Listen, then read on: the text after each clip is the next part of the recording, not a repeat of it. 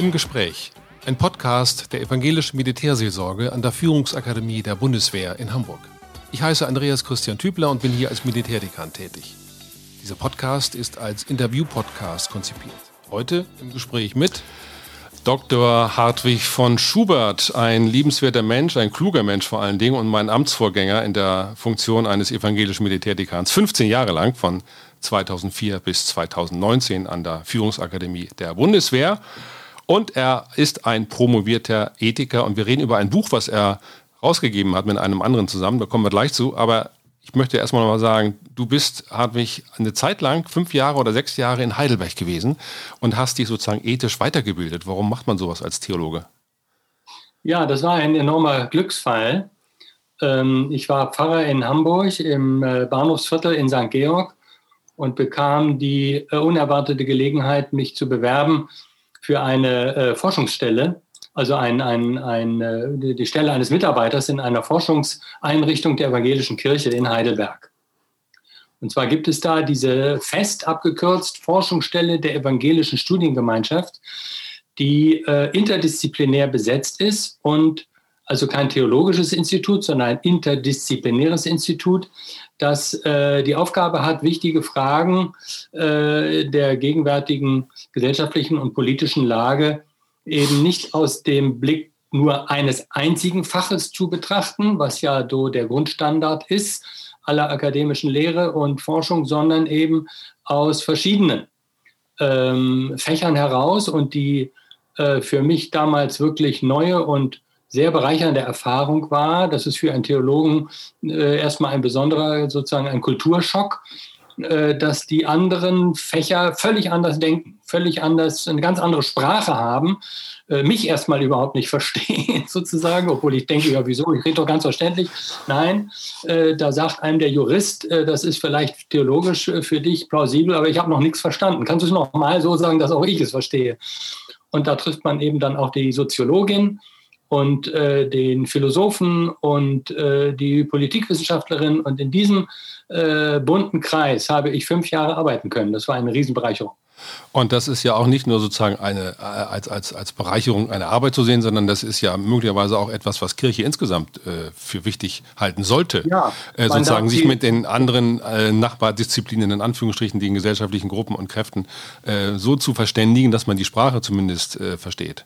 Ja, also es ist der unserer Kirche nicht hoch genug anzurechnen, dass sie solche Institutionen pflegt. Dazu gehören ja auch die evangelischen Akademien, die ähm, jetzt eher äh, ähm, in der Breite, also sozusagen in äh, Stadt und Land ähm, platziert sind. Diese äh, Stelle in Heidelberg ist so etwas wie eine Akademie der Akademien und natürlich auch dem Rotstift äh, stark ausgesetzt. Also sie hat bei Weitem nicht mehr das Personal äh, wie seiner Zeit, aber die Aufgabenstellung ist unverändert.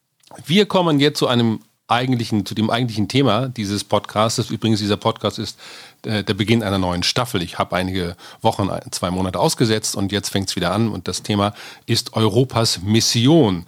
Aber dahinter verbirgt sich natürlich nicht ein christlicher sozusagen Missionsimperialismus, sondern es geht um eine es geht um ein Buch, was äh, Hartwig von Schubert und Boris Pent zusammen rausgegeben haben. Dazu komme ich gleich. Aber vorab, heute ist der 30.04. Hartwig, wir beide waren in Afghanistan im äh, Einsatz zusammen mit der Bundeswehr.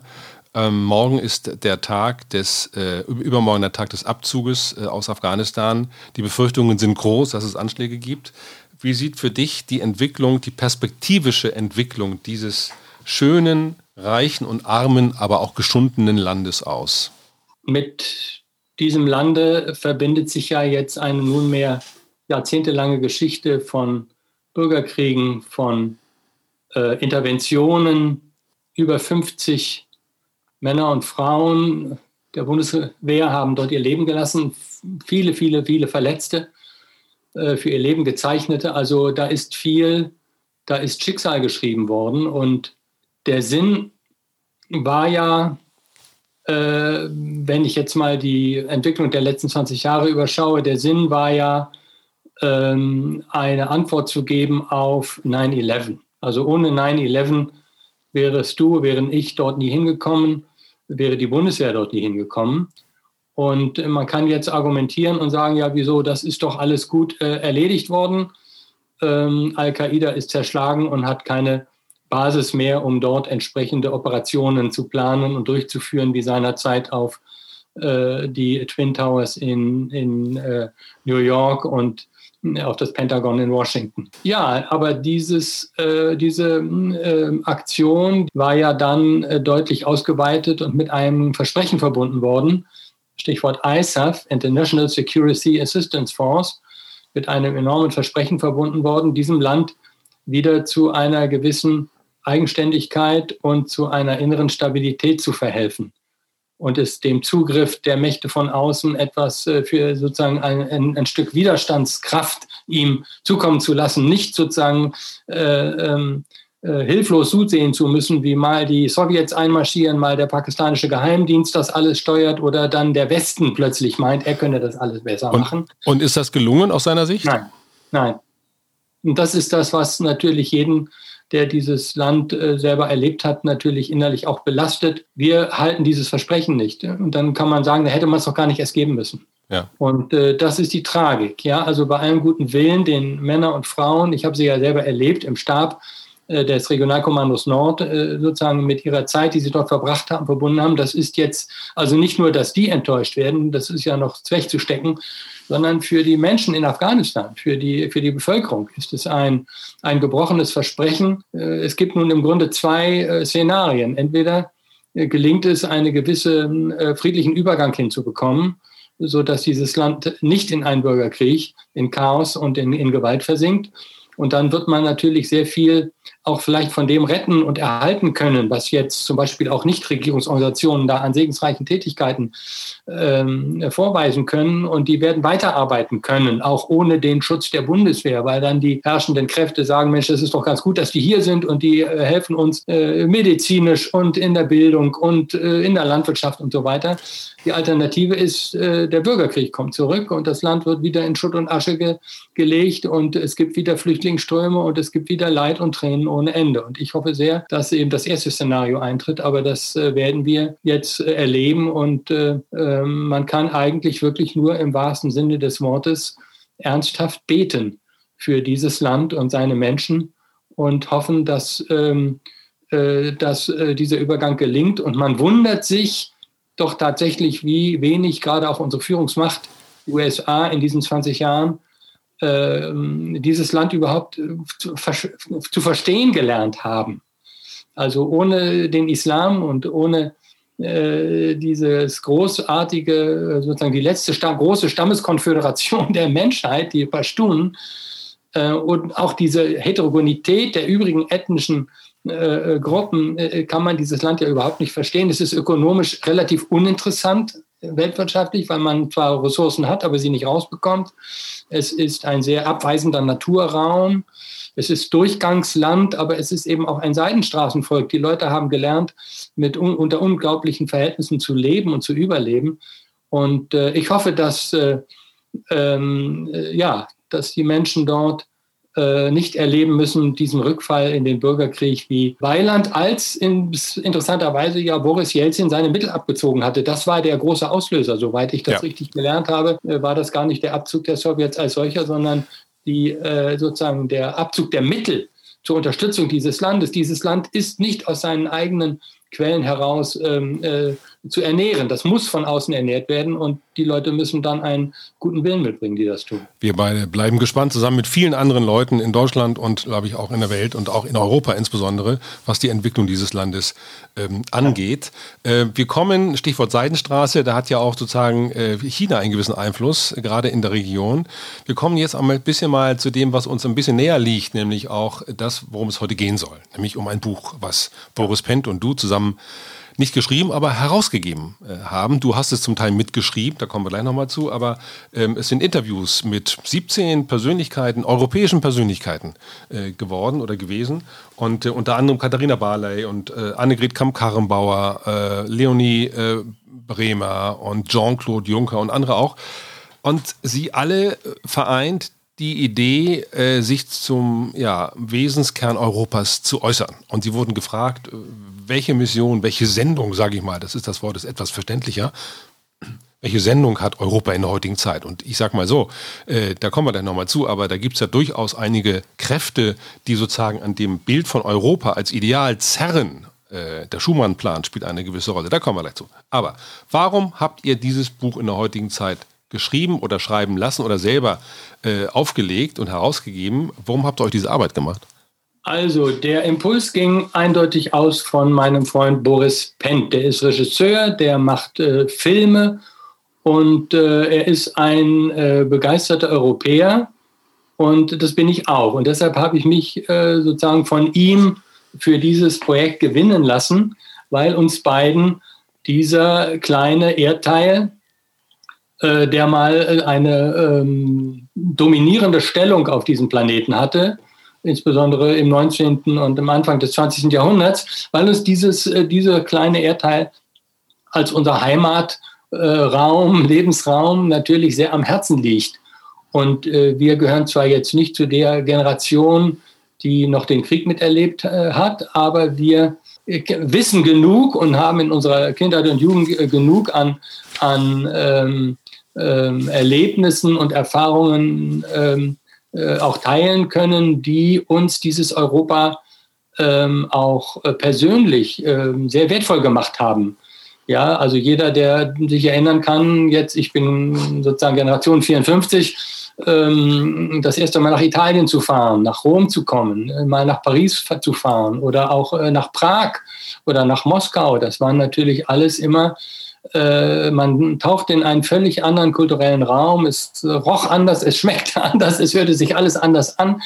Und ähm, dieses Erlebnis ist äh, so prägend und so wichtig, dass wir ähm, der Meinung sind, dass ähm, diese äh, Geschichte und auch diese Idee geschützt, verteidigt und äh, neu belebt werden muss. Und äh, ja, der Anlass dafür ist natürlich auch klar, dass es sowas wie Brexit das ist der Aufstieg der Nationalismen und der populistischen Bewegungen in Europa. Genau, das kann man also gar nicht, also Brexit ist das eine, aber es gibt ja noch viel mehr andere Phänomene. Das Phänomen ja. der autoritären Staaten an der Ostflanke Europas. Ja das Phänomen der stärkeren Globalisierung mit Blick auf den Einfluss Chinas, da kam ich eben deshalb drauf, ja. und auch die, ohnehin die sozusagen mentalen Zentrifugalkräfte von Menschen, die irgendwie Europa einerseits verstehen und auch gerne haben möchten, aber eben gleichzeitig doch an ihrer eigenen Nationalität festhängen mit diesen ganzen Konflikten. Das ist ein fast schier unüberschaubares Bild, aber umso faszinierender finde ich zum Beispiel Menschen wie Markus Kotzur, der Professor ist für öffentliches Recht in Hamburg, der äh, auch gefragt wurde, was ist eigentlich die sozusagen die Idee von Europa für Sie als, als, als Rechtsethiker, also als jemand, der im öffentlichen Recht äh, auch äh, wirklich fit ist und sich da auch Gedanken macht. Und da sagt er an einer Stelle, wichtig ist, Defizite offenlegen, Konflikte aushalten, nur so wird Europa. Ja, also eine ehrliche Bestandsaufnahme. Ich habe manchmal den Eindruck, Politiker machen keine ehrliche Bestandsaufnahme. Politiker tragen sozusagen das Bild von Europa vor sich her, und zwar parteiübergreifend, weil es ja einfach toll ist, sozusagen europäisch zu denken. Es ist ja auch notig, aber es, ist, es fehlt manchmal an der ehrlichen Bestandsaufnahme. Und er verweist, Markus Kotzow verweist an, in dem Artikel oder in dem Interview verweist er auf die historische Leistung von Schumann. Schumann hat dich ebenfalls geprägt. Magst du mal zu diesem ja, Gründervater Europas, der ja nun mittlerweile gestorben ist, aber trotzdem, der ja die europäische Idee als Friedens- und Wirtschaftsidee Europas befördert hat, nochmal sagen, was dich daran fasziniert oder bewegt hat und wie du das einschätzt mit der ehrlichen Bestandsaufnahme. Also, dieser Robert Schumann ist wirklich eine historische Ausnahmegestalt.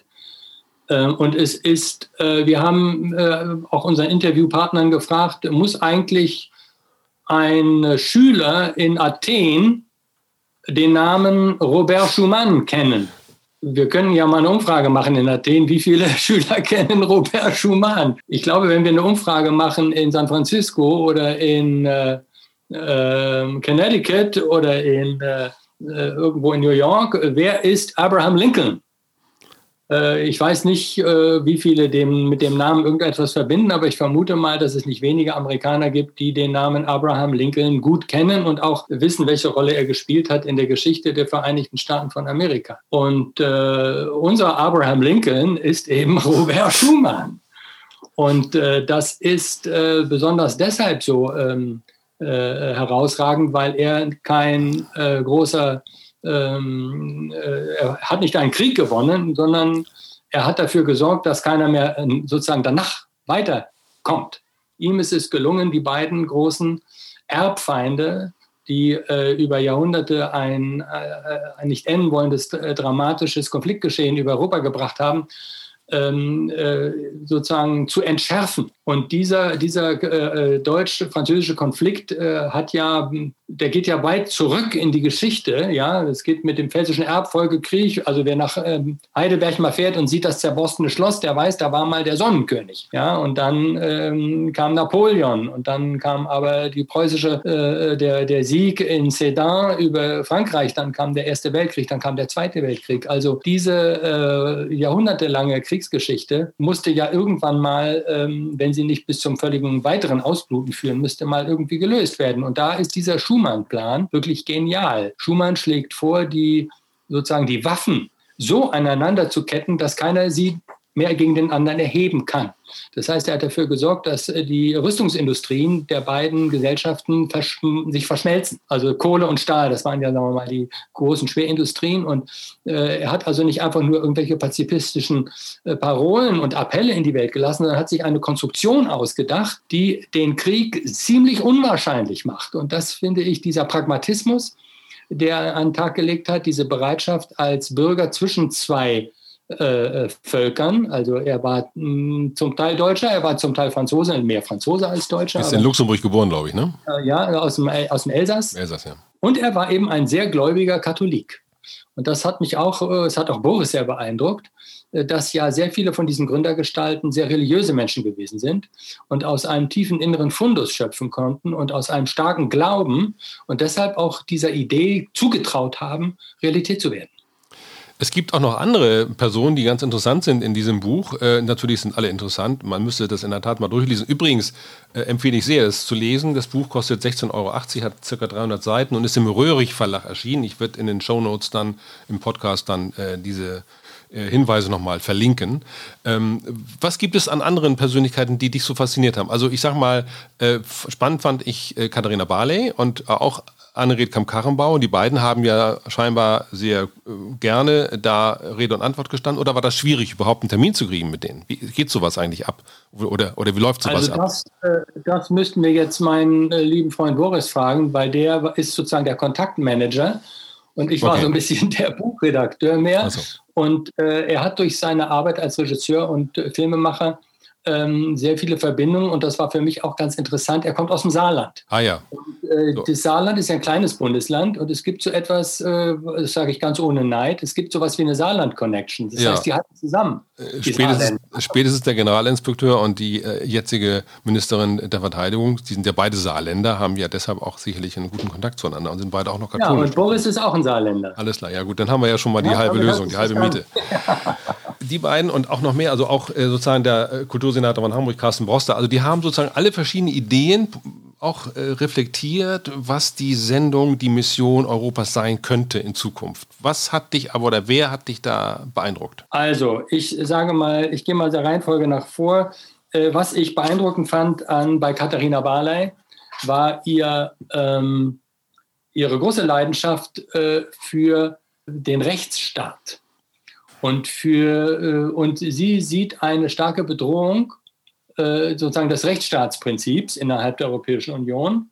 Ähm, ist ja nun wirklich äh, ständig in den Medien, sozusagen, was in Polen passiert und was in Ungarn passiert. Aber ähm, es ist ja nicht so, dass in anderen Gesellschaften es keine Probleme sozusagen mit der Rechtskultur gäbe. Und ähm, mich hat das gefreut und beeindruckt und ich halte das auch für eine Kernfrage, weil sich an der Rechtskultur entscheidet, in welcher Gesellschaft wir leben. Also wie viel uns heilsam trennen darf, also wie viele Unterschiede willkommen sind und wie viel doch aber Gemeinsamkeiten äh, äh unverzichtbar sind. Wir machen gleich weiter, eine kleine Pause und ein bisschen musikalische Unterhaltung.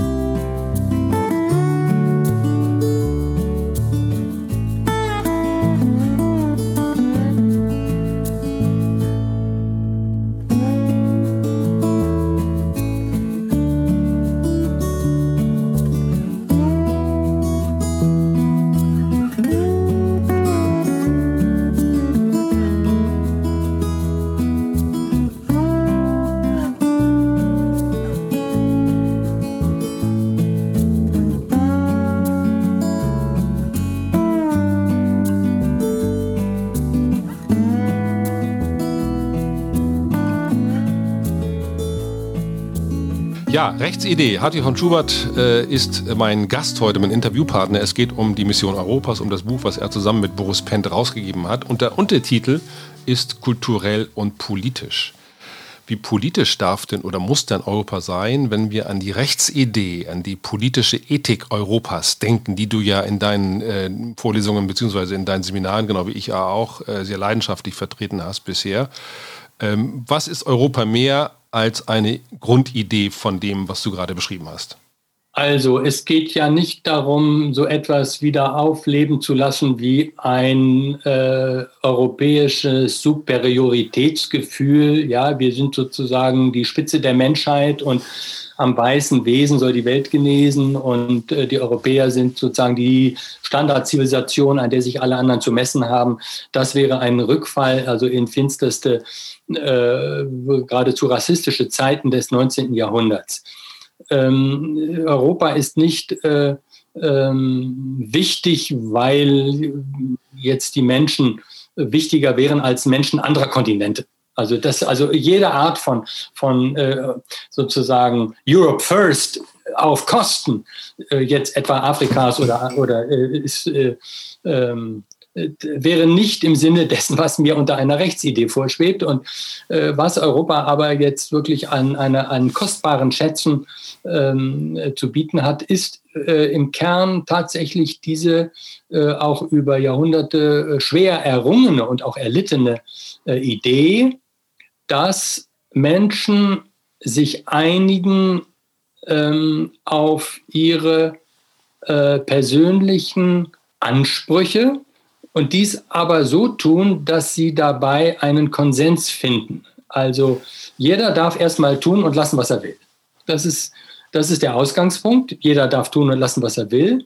Und das endet aber schon an dem, was der andere auch für sich tun und lassen möchte, was er will oder sie will. Und da stoßen dann eben die äh, Interessen im Raum aufeinander und dann muss ein übergreifendes ähm, her, dass diese unterschiedlichen auseinanderstrebenden Kräfte dann doch beieinander hält. Und das, da, äh, da höre ich so den, den, den, die Idee, die, die Rechtsidee von Immanuel Kant heraus. Genau. Ist natürlich äh, das. Äh, ja, der Inbegriff, der Inbegriff der Bedingungen, genau. unter denen die Willkür des einen mit der Willkür des anderen in einem gemeinsamen Gesetz der Freiheit vereinigt werden muss. Das ist eine fantastische Formulierung, die erlaubt eben auch die Differenz unterschiedlicher Rechtskulturen. Es müssen ja. gar nicht alle, nicht nur die einzelnen Rechte abgeglichen werden, sondern ganze Rechtskulturen müssen miteinander in den Dialog treten können. Und dafür ist die Europäische Union geradezu ein historisches Labor. Aber es ist das Gesetz der Freiheit, was Immanuel Kant äh, auch benennt. Also das Gesetz der Freiheit ist ja schon ein Kriterium. Das finden wir hier nicht überall in Europa. Im Gegenteil. Wir haben Gesetze der Freiheit weder, zumindest in der Form, wie Kant sie versteht, aus meiner Sicht, weder in Ungarn noch in der Türkei. Ja, also wir haben ja, sozusagen. Das Interessante, das Interessante an, dem, an, dem, an der Definition ist, äh, dass daraus ein, eine, äh, eine Verfahrens, ein Verfahrensvorschlag ähm, äh, eingebracht werden kann, der im Grunde auf Reziprozität ähm, äh, basiert. Also man kann im Niveau, so bei der Normenfindung, man kann auf dem Niveau ganz runtergehen. Also ich kann auf sehr bescheidenem, nicht zu sagen makaberem Niveau äh, äh, Normen dadurch finden, dass ich dir eine in die, äh, auf Deutsch gesagt, in die Fresse haue und dann haust du mir eine in die Fresse und dann können wir irgendwann sehen, ob wir das eigentlich schön finden. Und dann stellen wir fest, das, es war nicht so angenehm und das lassen wir vielleicht lieber bleiben. Und dann einigen wir uns sozusagen, dass wir uns vielleicht mal irgendwo auf dem Bolzplatz gegenseitig vor dem Tor antreten, aber das, wird, das führt in den Prozess einer sozusagen immanenten Zivilisierung. Ja, also man kann das immer wieder nach unten durchsacken lassen, aber Menschen lernen dann irgendwann, der gute alte Hobbes nannte mal das den Naturzustand und sagte dann, äh, der ist, das ist kalt, kurz und grausam, ja, wenn man so lebt. Und deshalb ist es vernünftig, den Naturzustand zu verlassen und den Rechts, den bürgerlichen Zustand, den Rechtszustand einzunehmen. Und das geschieht nicht bei Hobbes geschieht es durch den großen Staat, der das dann einfach dekretiert. Und bei Kant entsteht es durch die Verhandlungskraft sozusagen durch die Kraft aus der Verhandlung aller Individuen, die miteinander darum ringen. Und das fällt nicht vom Himmel. Und das wird auch nicht irgendwo von irgendjemandem einfach hingebaut, sondern das wird Schritt für Schritt erarbeitet. Und das führt mich zu dem Interview mit Annegret Kamp-Karrenbauer. Die hat das eigentlich ganz schön äh, äh, auf, die, auf den Punkt gebracht. Wir haben sie nämlich versucht, mal äh, auszuquetschen, warum das mit dieser Verfassungsidee nicht klappt. Und da sagt sie, ja, das, das wäre natürlich schön gewesen, ja, Joschka Fischer und äh, Maastricht und so weiter. Da gab es ja wunderbare Ideen. Das ist eben alles abgewählt worden von, äh, die ersten waren, glaube ich, die Niederländer, dann die Franzosen. Also es ist ziemlich chancenlos, dass sozusagen über Brüssel auf Europa äh, sozusagen herabregnen zu lassen, sondern das geht Politikfeld für Politikfeld. Man handelt einzelne Politikfelder durch und stellt fest, läuft gemeinsam besser. Allerdings hat ein von mir sehr geschätzter Offizier, der jetzt gerade bei der NATO in Brüssel ist, über ein Netzwerk, wo ich Mitglied bin, das kennen wir beide, über das Clausewitz-Netzwerk nochmal beschrieben, wie das ist, dass man sich, äh, oder wie das ist, wenn man sich zu einigen hat. Da müssen nämlich alle 30 Vertreter der Europäischen Union zusammenkommen, um eine Entscheidung zu treffen.